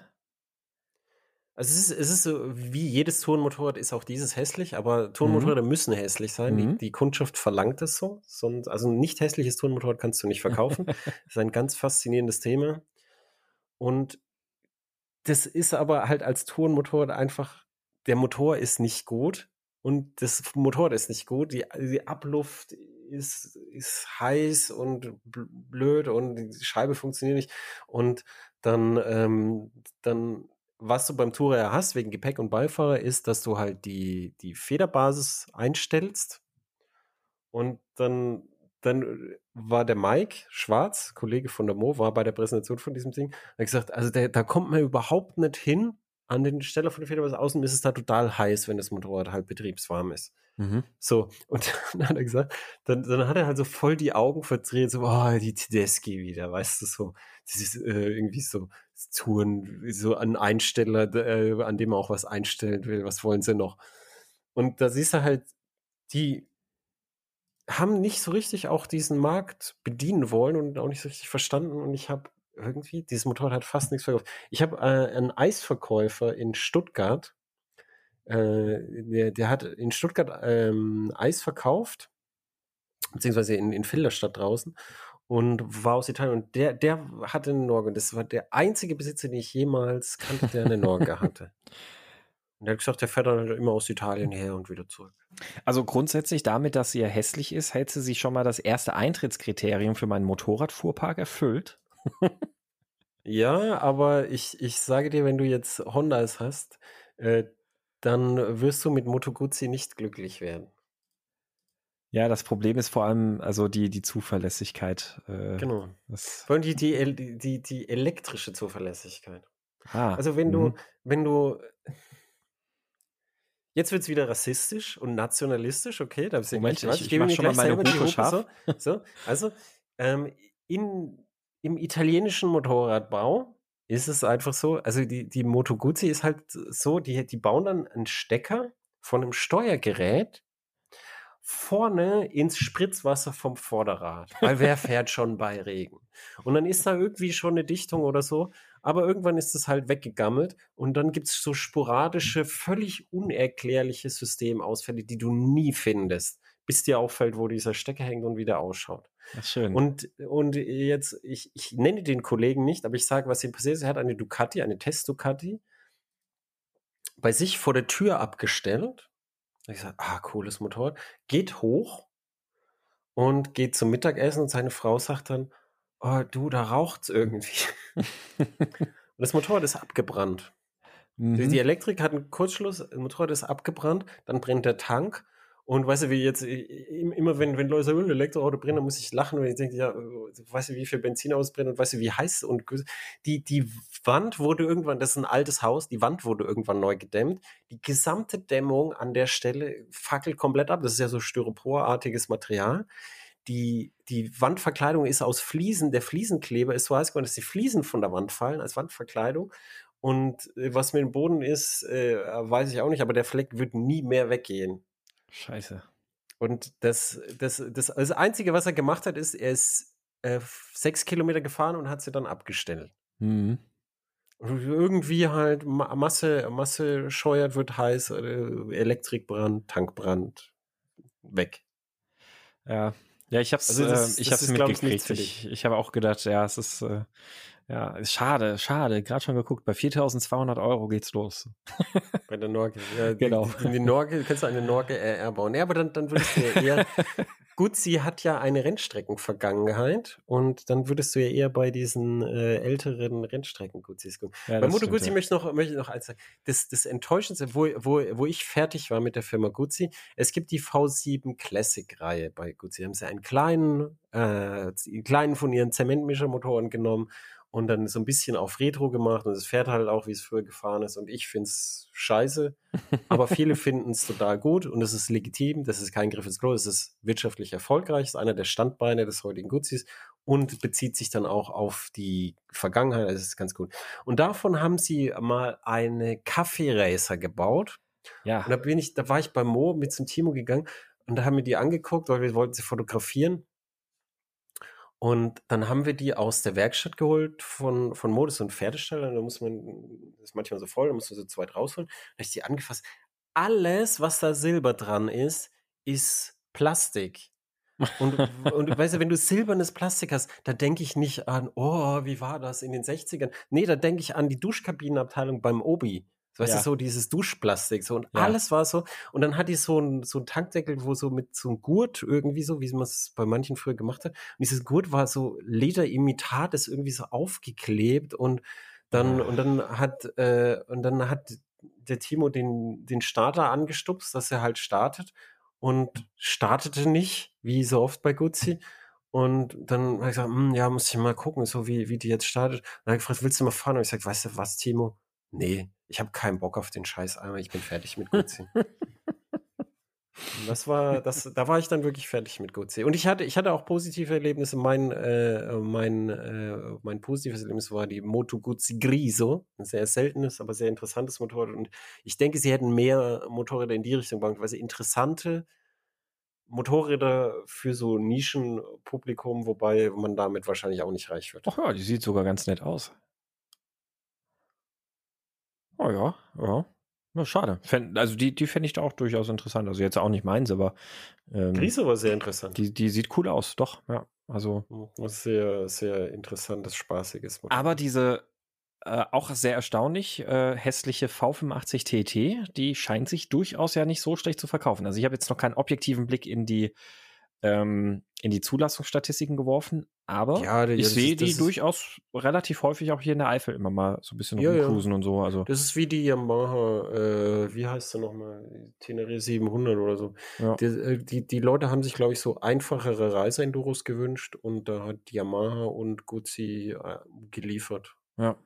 Naja. Aber das, da, ich gönne ihnen den Erfolg, aber Reiseenduros interessieren mich halt nicht, von daher ist das nicht was, was ich jetzt äh, dediziert verfolge. Ja.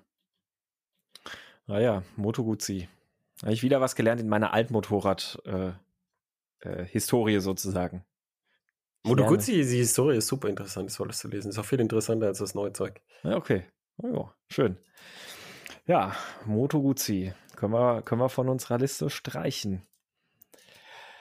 Ähm, ja, wo, wo machen wir weiter? Ich äh, hätte hier noch einen äh, großen, großen, also wortwörtlich großen Flop. Äh, das Auto hat sich sehr schlecht verkauft und es ist auch groß und es ist außergewöhnlich hässlich, wie ich finde. Und es ist auch kein außergewöhnlich gutes Auto. Und zwar spreche ich äh, von der Mercedes R-Klasse. Also oh, diese, ja, diese, dieser, wie soll man sagen, das dieser Van, so der so in Richtung Ich weiß gar nicht, was du soll, ne? hast. Ne? Ich weiß nicht, was du hast. Es war ein Raumwunder. du hast doch gesagt, danke. du willst Raumwunder. Touché. ja, ja, ist ja gut. Nein, was für ein unglaublich hässliches Auto. Also vor allem die erste Generation ja auch noch mit diesen komischen Rundscheinwerfern. Also ach, ich, also ich, ich weiß nicht, was Mercedes da damit damals gemacht hat, sieht für mich aus, es hat die Ästhetik von einem Leichenwagen in höher gelegt mit komischen Rundscheinwerfern und ich möchte eine These dazu äußern. Mercedes wollte den amerikanischen Markt damit erobern. Mhm. Weil im amerikanischen Markt gibt es für diese, die, das ist eine Klasse, das ist so unter dem Minivan große Autos, äh, wo ganz viel Platz ist für Passagiere entweder für viele Passagiere oder in Amerika häufiger für äh, sehr massige Passagiere. Und da gibt es ganz viel. Du musst dir nur so angucken, zum Beispiel sowas wie, wie den, den, den, den, den Chrysler Fremont, den es hier, halt, glaube ich, auch als Fiat Fremont gab. Mhm. Da gibt, und dann, dann konntest du auch teilweise hinten so ganz frei die, die, die Sitze verschieben und so. Und ich glaube, Mercedes wollte in diesen Markt und hat nicht gecheckt, dass dieser Markt preissensibler ist, als sie gedacht haben. Ja. Niemand da auf Premium wartet, sondern da muss ein Getränkehalter rein, Ledersitze und dann billig. Richtig. Und, und was ich gerade nämlich sehe, was, was ganz interessant ist, ähm, großes Auto für, für große, kräftige Menschen und sowas alles. Oder auch großes Auto, und jetzt muss ich mir die Rassismushufe geben, ich halte schon griffbereit. Großes Auto für besonders kleine Menschen. Ähm, die R-Klasse hat sich nämlich anscheinend durchaus in China nicht so schlecht verkauft.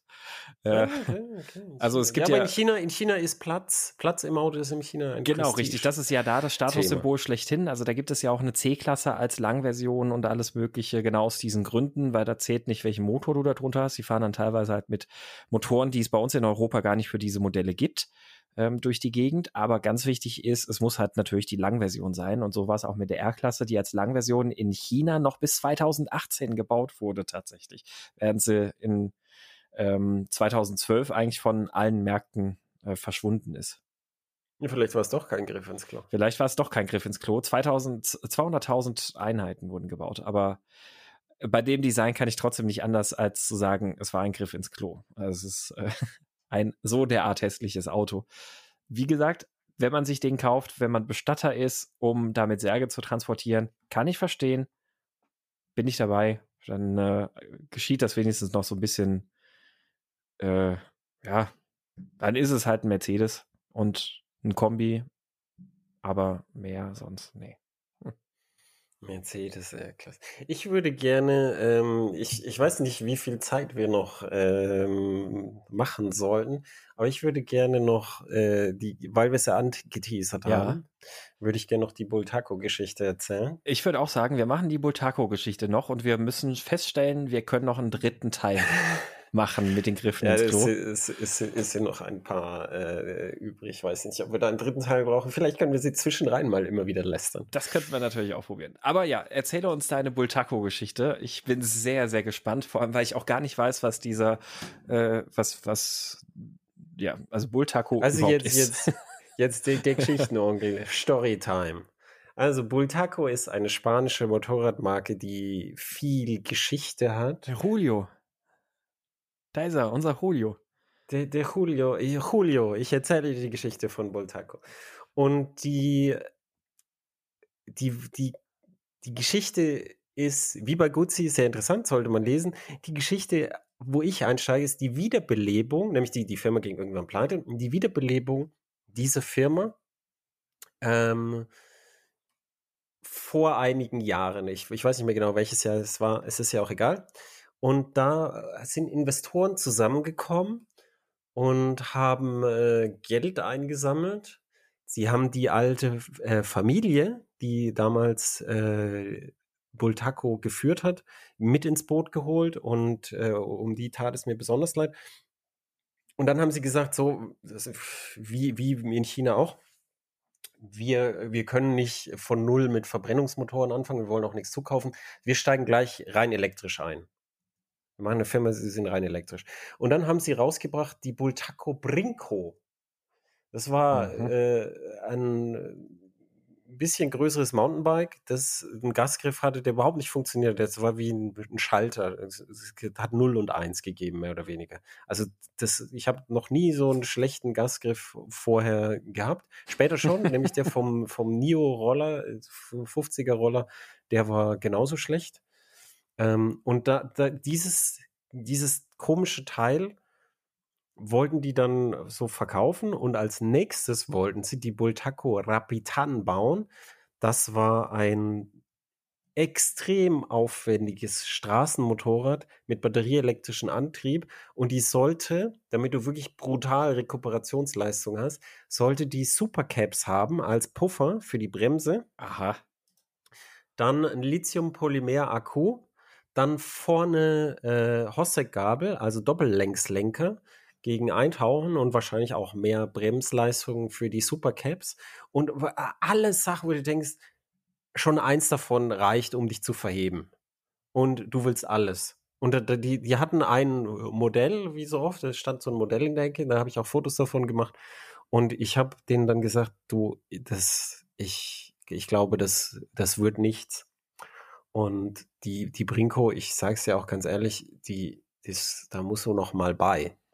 So, das war, ich war damals dort für, äh, für die Motorseite der Tageszeitung Welt am Sonntag, weil da gibt es so einen Typen, der mag ein Motorrad und der hat gesagt, so, äh, kannst du da für uns mal hin? Und dann habe ich dem mal gesagt, äh, habe ich dem mal die Geschichte gemacht über den, den Neustart von, von Bultaco. Er gesagt, das ist halt mal wieder eine, eine Motorradmarke, eine alte, die vorgezeigt wurde ist und dann wird das tote Pferd gepeitscht und geguckt, wie viel Geld man da von Investoren und auch von, von es gibt so Elektroförderung auch, wie man da so einsacken kann und äh, das habe ich so geschrieben und ich habe gesagt, wirtschaftlich, wirtschaftlich hat es leider keine Chance. Das habe ich geschrieben. Mhm. Dann hat die Presseabteilung sich bei mir fürchterlich beschwert. Ich würde das äh, Motorrad vernichten wollen. Und ich sagte, nee, aber ich habe es dir vorher schon gesagt, dass, dass ich, ich nicht, ich habe das Motorrad vernichtet, sondern das Motorrad funktioniert halt nicht. Das, das braucht keiner. Und dann hat sie sich äh, bei der Welt beschwert und zum Glück ähm, habe ich einen einen, äh, einen sehr guten Rückenhalter. Der hat nämlich gesagt, wenn Sie, wenn Sie schlau sind, dann nehmen Sie alles, was unser Autor geschrieben hat und heften sich hinter die Ohren, weil genauso wird es passieren. Und genauso ist es passiert. Und ich möchte aber anmerken, nicht ich habe die Firma kaputt geschrieben, sondern ich habe geschrieben, was damals schon klar war, nämlich diese Firma war wirtschaftlich nicht gut aufgestellt und hat sich einem Traum ergeben, den ihr jemand verkauft hat, der einfach nicht realistisch war. Und wie gesagt, aber mir tut die eigene, vernichten. Die, die, eigene Familie tut mir am meisten leid, weil die natürlich gehofft hat, dass sie da wieder hier Bultaco als Motorradmarke und so. Aber das ist alles äh, nichts, nichts geworden. Und es mag eine Warnung bleiben an alle, die, das haben wir nämlich auch noch als Thema für später, die, die denken, dass man einfach so mit einer Idee Investitionsgeld abzocken kann und dass man dann damit auf die Bahamas verschwinden kann. Das ist heute nicht mehr so einfach, wie es früher war. Und es ist auch äh, etwas, wo heute schneller rauskommt als früher. Ja, das stimmt. Aber ja, da, da werden wir auf jeden Fall eine Folge zu machen. Das ist nicht. Äh, ja, da finden wir immer wieder Neubeispiele. Gab es ja die Woche jetzt auch wieder ein äh, schönes Beispiel nochmal irgendwie mit so einem komischen. Äh, ja, wir, wir machen Rendering und wilde Ideen und äh, und machen damit Geld. Äh, aber jetzt noch, noch mal ganz unter uns, Clemens. Also wir, wir sind ja hier unter uns, hört ja sonst niemand zu. Ähm, eigentlich wolltest du Bultaco vernichten, oder? Natürlich ist es mein erklärtes Ziel, dass ich jede Motorradfirma, die ja. jede kleine Motorradfirma vernichte und auch jede kleine Fahrzeugfirma, die nicht deutsch ist, vernichte. Und jeden Monat zahlen mir BMW, Volkswagen und BMW Motorrad äh, fünfstellige Beträge für diese Arbeit. Das ist klar, das ist hier Full Disclosure. Ja, gut. Danke, dass wir das endlich mal geklärt und gesagt haben. Es ist ja ohnehin auch so, dass ja, also man liest es ja in allen Kommentarspalten, nicht nur bei Motorrädern, auch bei Autos, liest man ja immer, ähm, wenn die deutschen Produkte irgendwie dann doch gewinnen oder sowas, dann sind es nun mal natürlich immer gekaufte Leute. Also für alle, die es noch nicht wissen, im Grunde genommen sind natürlich alle deutschen Automobiljournalisten äh, oder, oder Mobilitätsjournalisten Millionäre, weil alle ohne Ende von der deutschen Industrie ja geschmiert werden. Ist halt so. Ja, aber die Preise bei der Schmierung sind auch zurückgegangen. Also ja, ich, das ist ich musste, ich musste, also meinen dritten Porsche, den, den musste ich verkaufen, ja, weil Volkswagen die Zahlung reduziert hat. Bei, bei mir hat es jetzt auch nicht mal für den GT4 gereicht. Ne? also ist, äh, ist also halt wir so. Wir müssen sind, alle den Gürtel enger schneiden. Wir müssen alle den Gürtel enger schneiden. Ja gut, ähm, dann würde ich sagen, schneiden wir auch mal den Gürtel von diesem Säckchen zu, äh, zu unseren Griffen ins Klo. Und äh, ja, es war, war mir wieder ein Fest. Es waren wieder schöne Sachen dabei und ich äh, bin gespannt, was unsere Leser und Hörer wieder so zu sagen haben zu den Modellen, die wir genannt haben. Aber vielleicht auch noch mal äh, auf wilde Ideen für weitere Modelle noch kommen. Und, und, und, wir schauen mal für uns, so, so ein paar Sachen haben wir ja noch auf der Liste, die wir schon so ein bisschen eingestampft haben. Vielleicht machen wir auch mal eine Folge 3, dann aber auch irgendwie vielleicht deutlich später. Vielleicht streuen wir das mal hier und da ein. Gucken wir mal. Genau. Ja. Und äh, wir machen noch eine Anmoderation, beziehungsweise ich mache eine Anmoderation, nämlich in der nächsten Folge sprechen wir darüber, weil wir gedacht haben, es ist vielleicht interessant, was passiert auf einer Fahrpräsentation und auch, ich glaube, wir wollten auch über die Unterschiede sprechen zwischen Motorrad- und Autofahrpräsentation. Mhm. Genau. Und dabei klären wir auch die Frage, weil wir sie gerade angerissen haben mit meinem achtstelligen Einkommen und Sebastians äh, äh, neunstelligen Einkommen, ähm, ist, ist ja auch ähm, was ähm, Jetzt habe ich komplett den Faden verloren. Welche Umschläge liegen da eigentlich hinter der Sonnenblende und wie dick sind die und so? Ne? Ja, also, also mit, mit unserem großen Einkommen ist, ist, ach ja, genau, die Frage, die viele Leser ähm, gefragt haben, äh, die, die tatsächlich häufig ist, die, die werden wir auch klären, nämlich, ist es nicht deine Aufgabe, lieber Clemens oder anderer Motorradjournalist oder Autojournalist, diese Fahrzeuge zu verkaufen? Diese Frage äh, würde ich dann gern nochmal ansprechen. Sehr gerne. Ja, ja, das wird, äh, das wird gut, das Thema. Das, da, da freue ich mich jetzt auch schon drauf. Und wir, wir haben ja damit mit diesem Teaser, den wir jetzt wieder bringen, auch wieder den Vorteil, ihr könnt auch vorab natürlich schon auf das Thema eingehen und uns Fragen schicken oder, na, also wenn ihr konkrete Fragen dazu habt, zu, zu Fahrveranstaltungen, Fahrpräsentationen, was da so los ist, ähm, weiß ich nicht, wenn ihr, wenn ihr wissen wollt, wie viele, ähm, wie viele Flaschen Wein trinkt der durchschnittliche Journalist irgendwie, bevor er am nächsten Morgen um 7 Uhr wieder ins Auto zum Flughafen steigt ähm, also, was auch immer ihr da so an Fragen habt, schießt raus damit, lasst es uns wissen. Wir gucken, dass wir das beantworten können. Natürlich per Kommentar, aber auch über unseren WhatsApp-Sprachbeantworter, äh, Sprachanrufbeantworter. Und ähm, das gilt natürlich auch für die Themen aus dieser Folge. Wir freuen uns immer über eure Kommentare in den Kommentarspalten, per E-Mail und natürlich auch per WhatsApp etc. Lasst es uns gerne wissen, diskutiert mit, macht mit und ansonsten würde ich sagen, hören wir uns beim nächsten Mal wieder, ne? Genau. Bis dahin, macht's gut. Tschüss. Ciao.